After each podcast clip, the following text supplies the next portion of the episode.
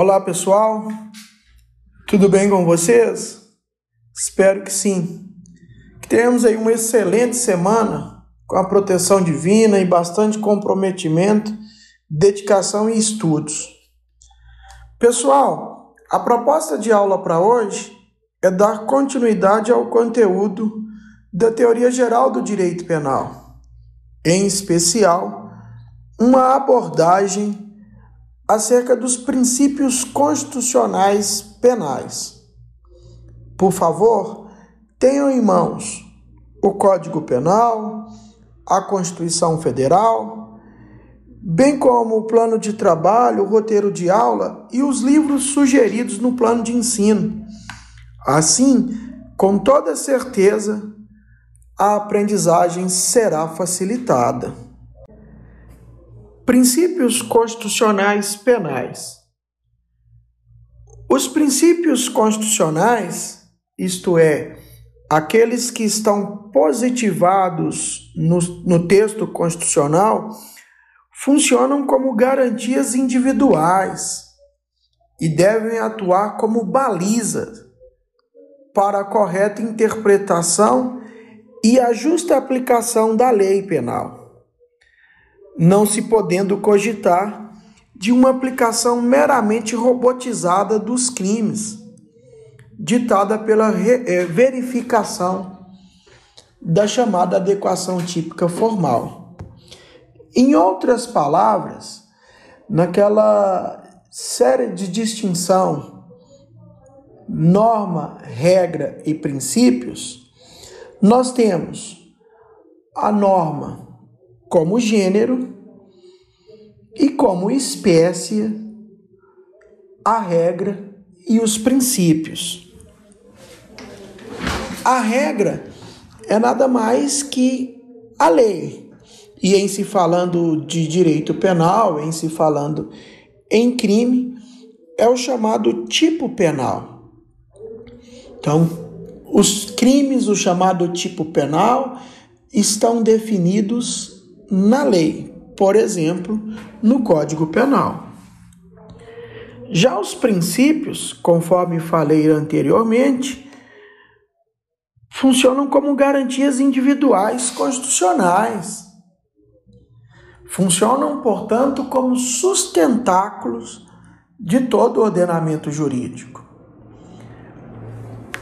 Na lição do professor Celso Antônio Bandeira de Mello, nós temos sobre os princípios, abre aspas, violar um princípio é muito mais grave do que transgredir uma lei, uma norma.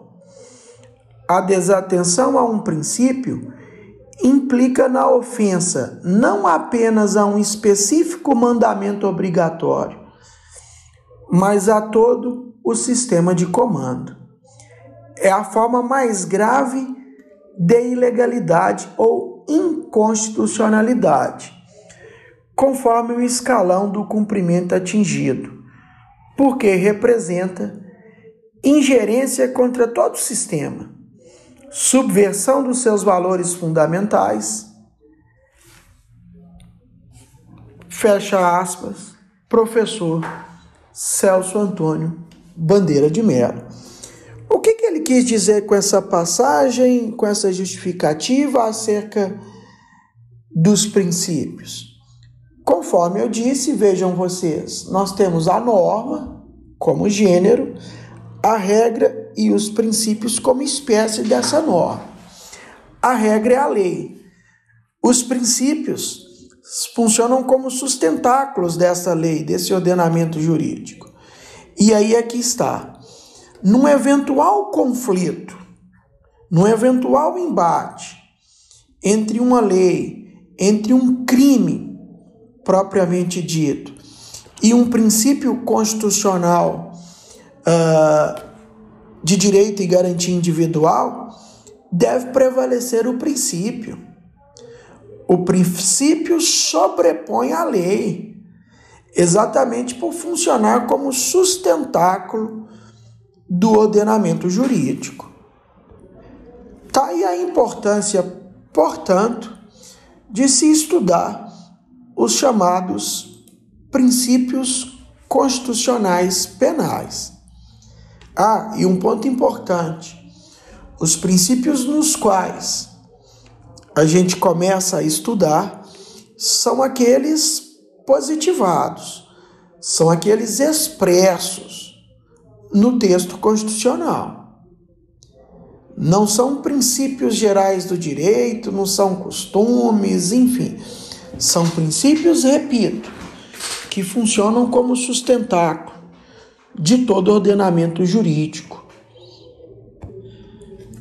Pois bem, o primeiro princípio que devemos abordar é o princípio da dignidade da pessoa humana. Artigo 1, inciso 3 da Constituição.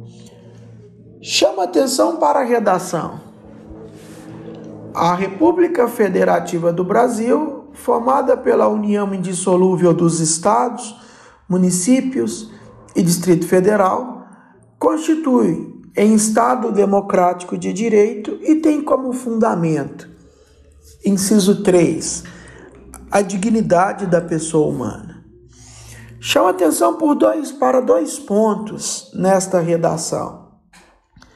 O Estado democrático de direito, primeiro ponto, e a dignidade da pessoa humana.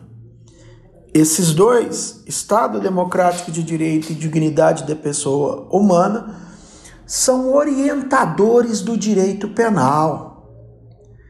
É dizer, o Estado democrático de direito, ou desse Estado democrático de direito, partem princípios regradores dos mais valiosos no campo da atuação humana. No que diz respeito, então, ao âmbito do direito penal, há um gigantesco princípio que vai regular, que vai orientar todo o sistema, transformando o direito penal em democrático.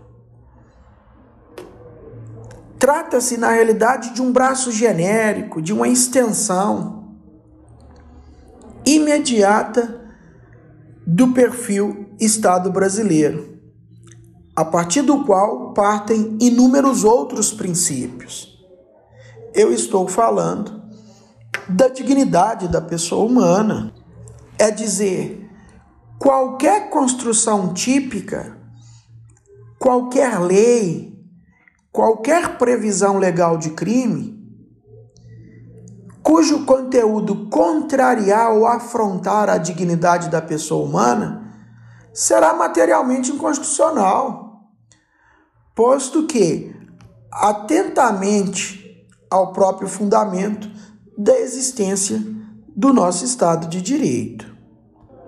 Noutras palavras, até podemos admitir a previsão abstrata do tipo penal, a previsão legal do crime, sendo constitucional. Mas, em determinado caso específico, o enquadramento de uma conduta em sua definição pode revelar-se atentado ao mandamento constitucional da dignidade da pessoa humana. Por exemplo, enquadrar no tipo de furto a subtração de uma tampinha de refrigerante.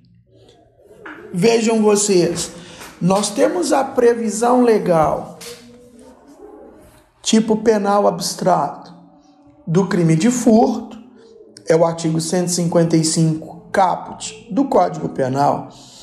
Mas ao analisar materialmente um fato, qual seja o sujeito subtraiu uma tampinha de refrigerante, com base no princípio da dignidade da pessoa humana, a hipótese não pode ser admitida como um crime de furto. Sendo assim, a dignidade da pessoa humana orienta tanto o legislador no momento de criar um novo delito, como o jurista no instante em que vai realizar a chamada adequação típica de subordinação imediata, ou seja, o enquadramento do fato material ao tipo penal. Dessa forma, do Estado democrático de direito parte o princípio reitor do direito penal principal, que é a dignidade da pessoa humana, adequando ao perfil constitucional do Brasil à categoria de direito penal democrático. Por sua vez, da dignidade da pessoa humana derivam outros princípios mais específicos, os quais propiciam um controle da qualidade do tipo penal, ou seja, sobre o seu conteúdo em critérios específicos da vida concreta. Os mais importantes princípios penais derivados da, da dignidade da pessoa humana são legalidade, princípio da insignificância, princípio da alteridade, princípio da adequação social, princípio da intervenção mínima, da fragmentariedade, da proporcionalidade, da humanidade, da necessidade e da ofensividade. Diante deste cenário, passaremos agora a abordar os demais princípios constitucionais, penais, formadores desse direito penal. Primeiro, princípio da legalidade, também chamado da reserva legal. Artigo 5 inciso 39 da Constituição Federal. Não há crime sem lei anterior que o defina, nem pena sem prévia cominação legal. Vejam vocês que o próprio Código Penal, Estatuto Repressivo, no seu artigo 1, transcreve praticamente a mesma redação desse inciso 39 do artigo 5 da Constituição, relacionada ao princípio da legalidade. Abre aspas. Não há crime sem lei anterior que o defina, não há pena sem prévia cominação legal. O que significa isso? Princípio da legalidade. É que só vai existir crime, só há o tipo penal se estiver positivada aquela conduta, se estiver definido como crime, se estiver definido como infração penal prevista previamente na lei. E não adianta ter também apenas a previsão legal e sem a consequência, que é a aplicação da pena além do preceito primário, além da definição legal do crime, é necessário também a previsão legal da pena. Um exemplo clássico, um exemplo concreto desta hipótese em que não há crime sem prévia cominação legal, não há pena também sem prévia determinação legal, está no habeas corpus 97261, julgado pelo Supremo Tribunal Federal no ano de 2011. Tomem nota, por favor, HC 97261. O então ministro Joaquim Barbosa, ao apreciar esse HC de um caso em que se apurava um suposto crime de furto de sinal de TV a cabo. Em síntese, na hipótese, o órgão acusador, por analogia, tentou enquadrar o sinal de TV a cabo ao crime de furto, partindo do pressuposto que o sinal de TV a cabo se assemelha à energia elétrica. Parágrafo 3 do 155, Código Penal. O órgão acusador sustentou esta acusação em primeira instância, em segunda instância, até que o caso chegou ao Supremo Tribunal Federal. E ao analisar o caso, o então ministro relator Joaquim Barbosa deu uma aula de direito penal com base, primeiro, no argumento do princípio da legalidade, que é o que a gente está abordando, e um segundo argumento, a proibição da chamada analogia em Malamparte. Relacionada ao princípio da legalidade, o ministro Joaquim Barbosa diz o seguinte: não é possível enquadrar o sinal de TV a cabo no parágrafo 3 do 155, porque sinal de TV a cabo não é energia elétrica. Sinal de TV a cabo não produz força, não produz luz, não é fonte perecível de energia. Logo, não há esta possibilidade, não há esta previsão legal, princípio da legalidade, de enquadramento do sinal de TV a cabo no parágrafo 3 do 155. Além deste argumento, e ainda com base no princípio da legalidade, o então ministro utilizou a lei 8977/95, que dispõe sobre o serviço de TV a cabo e dá outras providências, no seu artigo 35, que diz o seguinte: abre aspas constitui ilícito penal a interceptação ou receptação não autorizada dos sinais de TV a cabo. Vejam vocês, aqui há até a previsão legal do ilícito penal de um crime, mas não há a prévia previsão legal de pena, pasmem. Há a previsão do crime, nesse artigo 35 da Lei 8.000 977. Repito, constitui ilícito penal a interceptação ou receptação não autorizada de sinal de TV a cabo. Então, há a previsão legal da infração penal, mas não há a previsão legal da pena. Portanto, com base neste argumento de princípio da legalidade, também chamado de reserva legal,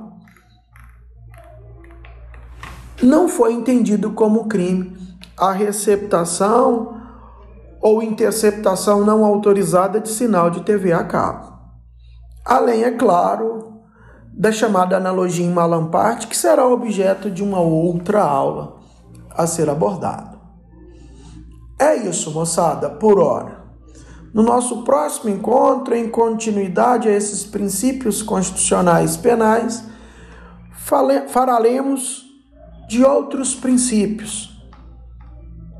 Princípio da anterioridade, tipicidade, retroatividade, culpabilidade, dentre outros. Ok? Nesse sentido, mais aulas em formato de áudio serão gravadas. Além, é claro, das nossas aulas ao vivo no Google Meet nos horários regulares da semana. Por fim, Estou à disposição de todos para maiores esclarecimentos. Por favor, me procurem nos canais oficiais da instituição. Por exemplo, no ambiente virtual de aprendizagem, no link Tira Dúvidas, ou no WhatsApp. Muito obrigado a todos, um grande abraço e até mais. Tchau, tchau.